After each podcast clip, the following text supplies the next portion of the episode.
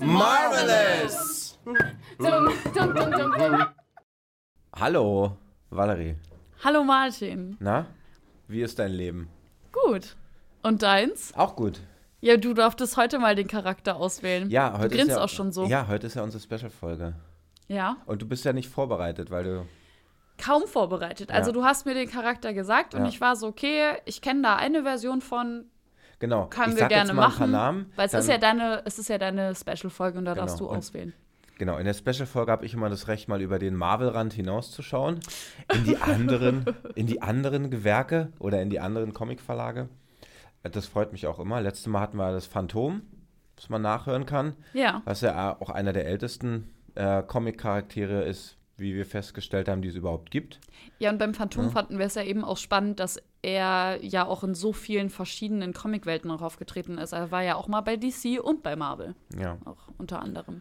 Und ähm, wenn ich sage Zoe Kravitz, Anne Hathaway, Michelle Pfeiffer, wer könnte es sein? Wer könnte es sein? Catwoman. ja, genau. Ich hätte jetzt gesagt, jetzt Zuschauer gesagt? können anrufen. äh, Zuhörer. Zuhörer. Die ja. Zuhörer können anrufen, Ja. aber genau, die Catwoman. Ich habe sogar eine Endgegnerfrage. Echt? Endgegnerinnenfrage Für vorbereitet. mich? Okay. Ähm, Ich bin gespannt, ob das eine gute Frage ist. ja, das wäre Vor allem, weil es ein Charakter ist, bei dem ich mich jetzt nicht so gut auskenne. ja. Aber ich bin hier auch, um zu lernen, Martin. Ja, ja, aber äh, ich frage dich jetzt einfach mal, was verbindest du denn mit Catwoman? Und vor allen Dingen, wen verbindest du mit Catwoman? Also welche Darstellerin verbindest du mit Catwoman? Also auf jeden Fall ein enges Kostüm. Ja, Ich sag mal, ein sehr, sehr enges Kostüm. Und wen, also intuitiv fällt mir auf jeden Fall eben Zoe Kravitz ein, weil das einfach der aktuellste Film ist, wo ich Catwoman drin gesehen habe. Und dann einfach, ich glaube, aufgrund, weil die einfach neuer ist, auch Anne Hathaway. ja. Ja. Wer ist denn dein Favorit von den dreien? Michelle Pfeiffer. Ja? Ja. Warum? Weil sie Catwoman tatsächlich einerseits als so eine sehr sexuelle, als so ein sehr sexuelles Wesen spielt, Mhm. andererseits aber auch sehr selbstbewusst. Und diese, die Dynamik, die sich daraus ergibt, ach, ist fantastisch. Die, also, Es ist schon ewig her, dass ich die, die Filme geschaut habe.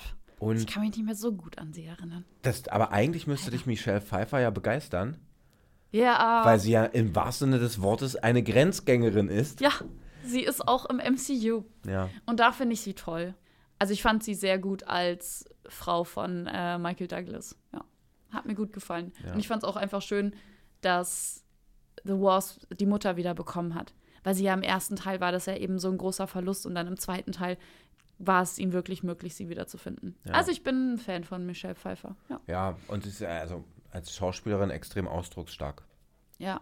Sehr, also sehr interessantes Gesicht. Ich würde sagen, sie ist auf jeden Fall eine wunderschöne Frau. Aber ich finde sie jetzt, ist jetzt nicht so wie andere schöne Frauen. Kann ich das so vergleichen? Also, ich finde, sie hat wirklich ein ausdrucksstarkes äh, starkes Gesicht. Das mag ich an ihr.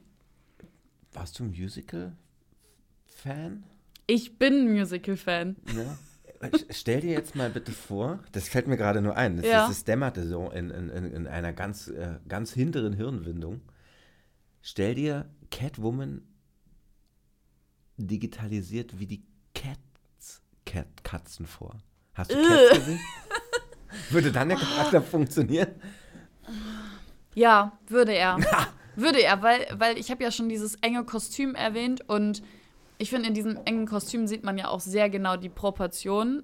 Und ich finde, in dem Cats Musical finde ich, ja, finde ich die Proportionen irgendwie sehr, sehr komisch. Also ich glaube, das würde gut rauskommen, indem man das noch enger machen würde. Aber ich fand den Film ganz schrecklich. Ja, den fanden viele Also ich finde. Cats, die Musik davon ist herrlich. Also das Lied Memories, das habe ich schon, weiß ich nicht, sicherlich tausendmal gehört. Ich liebe es. Aber den Film fand ich nicht gut. Ja. Es hätte was Gutes draus werden können, aber ich weiß nicht, ob man unbedingt Katzen animieren muss mit Menschengesichtern. ja, schwierig. Ja, richtig weird. Gab auch wahrscheinlich einige Schauspieler, die sich danach gefragt haben, warum tate ich das? Ja, ein bisschen geschämt haben. Aber Mhm. das passiert. Du weißt es ja immer nicht, weil Cats ist ja eben auch so davor schon so ein bekanntes Musical gewesen. Und du weißt einfach nicht, in was für eine Richtung äh, das gehen kann, weil du denkst so, boah, erfolgreiches Musical wird sicher auch ein erfolgreicher Film. Ja, Who knows? ja. Ästhetik ist dann doch ein wichtiges Element. Ja. Und da hat die Ästhetik eine ganz komische Brechung hervorgerufen. Ja. es hat nicht gepasst. Ganz Nee. häufig. ja. Warum habe ich Catwoman ausgesucht? Und warum gefällt mir Michelle Pfeiffer als Catwoman sehr gut? Ja, wir sind ja noch bei den ambivalenten Charakteren. Genau so Deswegen ist will das. ich das wissen, warum hast du sie jetzt hier äh, mitgebracht? Ja, weil Catwoman ja ein ambivalenter Charakter ist. Man kann jetzt, glaube ich, bei allen Interpretationen sagen, dass sie äh, darauf geeicht ist, ihren eigenen Weg zu gehen. Und der ist eben nicht nur gut oder nur böse. Und der ist auch, und das finde ich so stark, bei, vor allen Dingen bei der Michelle Pfeiffer Variante. Ach, wir haben eine Variante noch vergessen. Welche? Wir haben eine der wesentlichsten Also Anne Hathaway habe ich vorhin auch kurz erwähnt. Ja, Oder- aber es gibt ja noch eine, die richtig dafür geblamed worden ist, Ja? Catwoman gespielt zu haben. Ähm, ich muss jetzt gucken. Warte. Echt? Ich dachte, es gab nur drei. Nein. Ähm, Hailey Berry. Stimmt. Und da, Warte, wie, wie, wie sahen die nochmal aus Ja. als, als Catwoman? ja, und da erinnern wir uns, das ist sozusagen eine, Ja, der, eine, der, eine der Untiefen von Comic-Verfilmungen, ja. mit denen viele ja zu Recht gehadert haben. Ja. Wir haben einfach so ein Trash-Vehikel. Komplett vergessen. Ähm, Ja, Krass. tut mir leid, das ist eine Lücke von Ja. mir gewesen, aber ja, die, ist, äh, die, hat, die hat richtig, es hat dann An richtig Hate kann Karriereknick gegeben. ja, an den Hate kann ich mich erinnern. Ja, und ja. der war richtig heftig. Ja. Sie sah auch komisch aus. Also das ist, der Film ist total, also der ist wirklich ein richtig harter Oberflächenkitsch gewesen. Der, der auch eine Frau auf ihre sexuellen Reize massiv reduziert hat. Obwohl das ja Bestandteil des Charakters ist. Ja, Ne? aber also da muss ich halt eben sagen, so wie du es auch gerade beschrieben hast, würde ich das fast eins zu eins auch auf äh, Zoe Kravitz Hm. also drauf projizieren. Ich muss sagen, ich war richtig underwhelmed von dem Film. Und ich muss sagen, ich fand Robert Patterson fand ich richtig gut in Ja. dem Batman. Hätte ich jetzt auch so nicht gedacht. Wobei man natürlich auch weggehen muss von dem, dass er ein Twilight, äh, einfach nur ein Twilight-Star ist. Er hat andere großartige Filme auch gemacht und er ist echt ein guter Schauspieler. Ja. Aber mir hat dieses traurige, melancholische durchaus gefallen. Das hat mir auch gefallen. Und ich mochte auch die Szenerie, also die Ausstaffierung der Szenen. So dieses industrielle, dumpfe, Ja. das hat mir auch sehr gut gefallen. Das fand ich auch gut, aber ich fand eben die Chemistry zwischen ihm und Catwoman, die war für mich nicht existent. Also ich habe auch mir noch mal ein Interview irgendwie angeguckt, wie Zoe Kravitz zu dem Film gekommen ist und Robert Patterson und sie sind auch schon lange irgendwie auch befreundet. Und da meinten auch alle so, ja, die Chemistry war so gut. Aber ich saß im Kino und ich habe nichts gefühlt. Und ich fand es einfach auch richtig random, wie sie sich plötzlich aus dem Nichts irgendwie auch geküsst haben. Oder auch am Ende des Films, sie hat noch nie sein Gesicht gesehen und bietet ihm an, hey komm, lass doch um die Welt zusammenreißen. Du kennst ihn nicht. Ihr habt nie wirklich eine Konversation miteinander geführt und es kam einfach so plötzlich aus dem Nichts und ich fand ich fand's einfach nur weird. Und das ist das Tolle an der Catwoman von Michelle Pfeiffer oder der Ja. Tim Burton-Variante, ist ja aus, die stammt ja aus dem zweiten Teil Mhm. Batman Returns, ähm, dass sie da auch ambivalent ist. Also sie hat so eine Erotik, mit der sie auch bewusst spielt und die sie auch bewusst einsetzt, Ja. um an Ziele zu kommen. Das Und muss ich sagen, das, diese- das finde ich auch eine coole Fähigkeit. Dieses Runterbrechen auf so romantische Elemente. Ne? Also die, die beiden Stars oder Co-Stars müssen in irgendeiner Form zusammenfinden, sie müssen Einigkeit herstellen. Spielt bei Ja. der Interpretation und bei der Catwoman überhaupt keine Rolle. Ja. Da ist eine Anziehungskraft da und die Anziehungskraft bleibt so ein bisschen ambivalent. Ist es ein tatsächlicher Reiz, der dahinter steckt, oder ist es einfach nur kühle Berechnung? Ach, ich liebe das. Die leckt dem einmal so übers Gesicht, fantastisch. Ja. Aber Ich muss sagen, das finde ich, äh, finde ich auch gut, weil super viele Feministinnen sagen ja auch immer, dass eine Feministin eben auch so aussehen muss, dass sie auch nicht quasi Frau sein als Vorteil machen darf, wenn die Männerwelt halt sie so sehen. Aber wie gesagt, das ist jetzt einfach auch eine, eine Meinung, die vielleicht kontrovers ist. Ich finde, wenn die Männer einen so betrachten, warum es nicht eben zu seinem Vorteil nutzen? Also ich finde das äh, völlig, äh, völlig in Ordnung, auch eben auch mit seinen, Reiz, äh, mit seinen Reizen zu spielen. Dürfen Männer genauso. Wollte ich gerade sagen. Ja. Ja. Und das, äh, so wie du sie beschreibst, beherrscht sie ja sehr gut. Ja, und es gibt ja diese die fantastische Szene, wo sie quasi über ihm liegt, weil sie gerade einen Kampf hatten. Und die, sie, sie spielt mit ihm und haut ihm dann eine ihrer Tatzen oder ihrer, also sie hat ja da in ihrem Kostüm ähm, Schneiderelemente, also Elemente aus ähm, Kleidung verarbeitet und unter anderem so eine harten Spitzen an ihre Fingerspitzen gebaut. Ja. Und die rammt sie ihm so richtig schön in der, in, in Anführungsstrichen, wo andere jetzt einen dicken Kuss machen würden, Ja. kriegt er eine Strafe. Und ihm wird ganz klar gezeigt, dass du bist hier nicht Herr im Haus. Ja. Ne? Und ich mag diese wirklich diese, diese Irrationalität, die sie auch hat. Hm. Die beginnt ja damit, dass sie ähm, als, als Sekretärin von dem Bösewicht des eigentlichen oder dem eigentlichen Bösewicht des Films, Max Schreck, äh, als Sekretärin arbeitet und von dem aus dem Fenster gestürzt wird für eine ziemlich banale Geschichte. Also sie ist eigentlich im Grunde dahinter gekommen, was er eigentlich vorhat mit so einem Kraftwerk, was er da baut. Äh, sie wird von ihm aus dem Fenster gestoßen, landet auf der Straße, wacht aber auf, stirbt nicht und kommt nach Hause und ist eigentlich, also ja, völlig derangiert. Ja. Und aus dieser Perspektive ergibt sich eine neue Option für sie. Sie scheitert mit so einem Anbiederungsleben, in so einem angebiederten Leben, sich nach, quasi nach oben richten, in so einer Hierarchie leben, scheitert damit, stürzt im wahrsten Sinne des Wortes tief und erhält diese Möglichkeit, nochmal etwas zu tun und nutzt es. Das finde ich eigentlich auch eine geile Motivation, weil sie hat ja den richtigen Weg, hat sie ja probiert. Oder, also ich sag jetzt mal so, den, den braven Weg hat sie probiert Sie und ist damit nicht erfolgreich geworden. Sie also hat ich den finde, gesellschaftlich vorgegebenen Ja. Weg, die, die Fußstapfen, die ausgetretenen.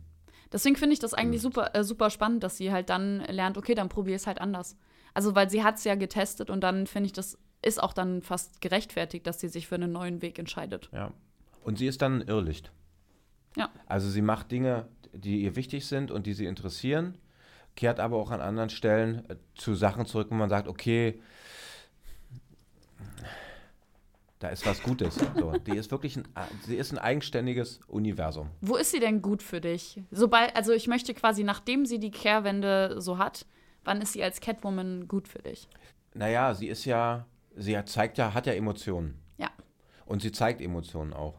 Sie kämpft dann zwar gegen Batman, aber nicht in so einem aufgeladen bösen Dings, sondern, äh, also in so einer aufgeladen bösen Situation oder Position, sondern ja, frei von diesen Ja. tumpen, von dieser tumpen Gefühlsebene. Die ist kein Racheengel. Die hat auch keine Ambi Ambition, in Anführungsstrichen, um äh, irgendeinen größeren Plan auszuführen, sondern die Aber steht für sich. Was ist ihr Plan? Also für, für sich, fürs eigene Überleben, fürs eigene Weiterkommen? Ja, also ich meine, sie hat dann eine Übereinkunft mit dem Pinguin.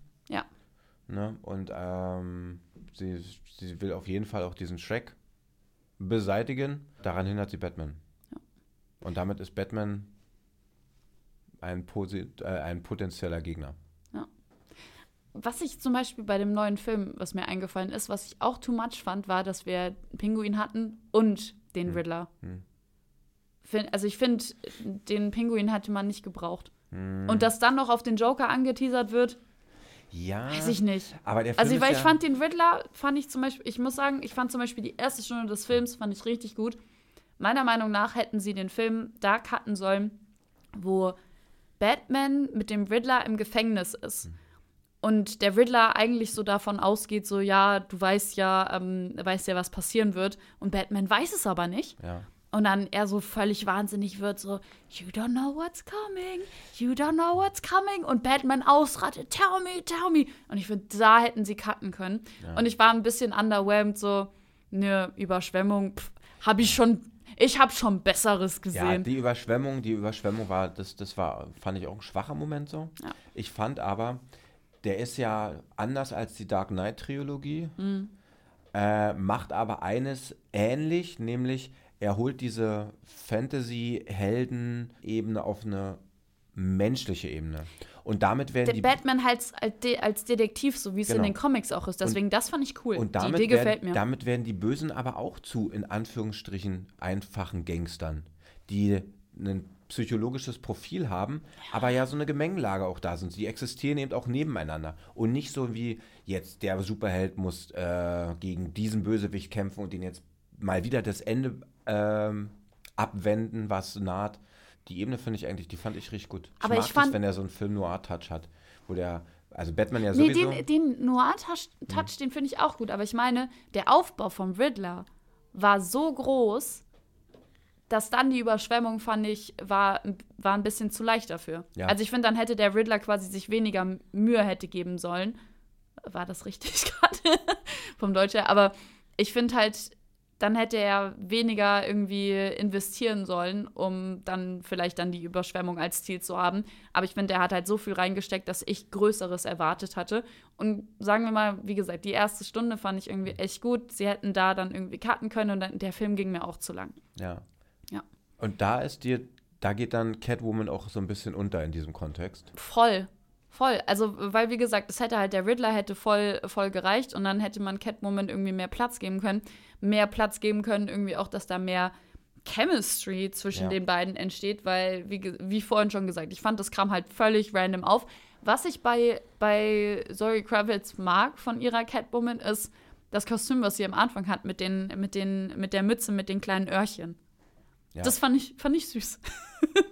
das hat mir gefallen. Dark Knight Trilogie, Ja. Anne Hathaway. Hm.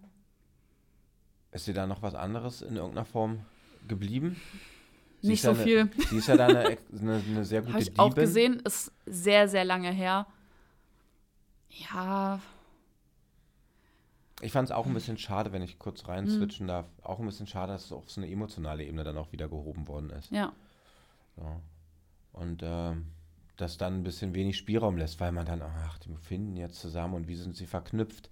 Und es führt zwangsläufig dazu, dass Batman, der so ein Solo, also ein Solo-Held ist, in so eine Zwangssituation kommt, sich für jemanden entscheiden zu müssen und für jemanden mitdenken zu müssen. Ja, Da finde ich so diese, diese irrlichterne Position von Burtons Catwoman. ja. Also das ist dann quasi nicht deine Catwoman oder auch nicht dein, äh, dein Batman. Also die sollen quasi unabhängig von ihren Liebesemotionen Also sein. Dark Knight fand ich super. Ja, Ich fand auch dieses Herunterbrechen des Helden auf so einen Soldaten, ja. auf sowas Soldatisches, sehr, sehr gut. Hat mir Mhm. wirklich gut gefallen. Ja, ich, und ich mochte auch, mochte auch die Fotografie. Also wie Ja, diese die Filme sind auch super. Sind, Ja. ähm, und dass es so wirkt, als würden, als wären die tatsächlich, als könnten die tatsächlich sein. Weil sie nicht so eine exorbitanten Fantasy-Shit vor sich hertragen. Ah, Ich habe eine Endgegnerfrage für dich. Ja? Ja, Na dann hau mal raus. gut, dann jetzt. Kann, äh, meinst du, ich kann die beantworten? na, na, wir werden sehen. Das ist Okay. ja meine erste Endgegnerfrage. Endgegnerfrage. Eine Katze hat neun Leben. Mhm. Wie viele davon würdest du opfern, um dein, um ein, um, um ein hehres Ziel zu erreichen in deinem Leben? Und was für ein Ziel? Um, um, um ein Ziel zu erreichen, das dir sehr, sehr wichtig ist. Na, alle. Also, weil, wenn ich jetzt sage, es ist ein höheres Ziel, ein höheres Ziel wäre wahrscheinlich auch was, was unabhängig von meiner Person wäre. Und dann würde ich halt den Ansatz von Black Widow nehmen. Mir ist es wichtig, dass es allen in meinem Umfeld gut geht. Und da würde ich, da ich alle Leben opfern. Und ich glaube, es ist dann eben auch cool, wenn ich so viele Leben zur Verfügung habe, dass ich das dann auch öfters, öfters tun kann. Ich würde natürlich hoffen, dass vielleicht so nach Leben 5 die Sache schon geregelt wäre. Aber auf jeden Fall würde ich äh, würde ich alle opfern. Ja. Du würdest, Gute Frage. Du bist also der Reinherzigkeit verpflichtet. Ja. Okay, verstehe. Wie wäre das bei dir? Ja. Oder ich, ich korrigiere noch mal. Ich glaube, ähm, dass ich aber zwischendrin schon auch so ein Leben auch wirklich nutzen würde, um einfach Spaß am Leben zu haben. Ja. Und vielleicht würde ich ein Leben so ein bisschen Pause machen, mein Ziel zu ja. verfolgen. Das ist die ja. Generation, äh, was ist das? Generation Y, so ein bisschen mal Pause stoppen. Bisschen, oder mal ein bisschen Immer ein bisschen feiern. ja. Also ich glaube, so kurz vor, äh, bevor ich quasi mein, mein Ziel erfüllen würde und es wäre mein letztes Leben, würde ich, glaube ich, noch mal so alles, alles aufnehmen und dann würde ich aber auf jeden Fall alle, alle Leben dafür opfern, um ein höheres Ziel zu erreichen. Ja, ich denke ja auch, dass man sein Leben ein bisschen verschwenden sollte im positiven Sinne. Also wenn man mit zu vielen Dingen spart, verpasst ja. man etwas. Genau. Und nutzt Chancen nicht. Insofern ist es so, dass ich das nicht verrate, weil du mir keine Endgegnerfrage gestellt hast, fällt mir dabei gerade ein. hey, du hast auch schon mal letztens Mystik, das mir zurückgegeben. Kann ich dazu nur sagen. Na, ich finde auch die Frage in der Hinsicht auch spannend, weil wie geht man das dann das Ganze an? Weil ich würde jetzt nicht auf einen Schlag, wenn man mir jetzt so, Pokern so wie bei du nicht. Nee, wie bei Tim Thaler, ich würde jetzt nicht irgendwie mir würde jetzt der Teufel anbieten, ja, damit kriegst du dein Ziel erfüllt, wenn du mir alle deine Leben gibst. Das würde ich nicht machen. Und auch einen Kampf würde ich nicht direkt wieder und wieder und wieder und wieder angehen, sondern ich würde dem Ganzen halt auch seine Zeit lassen. Wenn ich beim ersten Mal draufgehe, okay, dann würde ich auf jeden Fall mal ein halbes Jahr warten, mal logisch drüber nachdenken, okay, wie kann ich das jetzt neu angehen? Also ich würde nicht auf einmal meine Leben verschwenden. Das äh, fände ich dumm. das ist das ein bisschen das Bill Murray-Prinzip im Murmeltiertag-Film. Ja, genau. Nur auf neun Leben begrenzt. Ja. Gut, danke. Ja, spannende, spannende Folge auf jeden Fall und danke für eine Endgegnerfrage. Hat mir Spaß gemacht. Ich komme wieder. Ciao. Bis dann.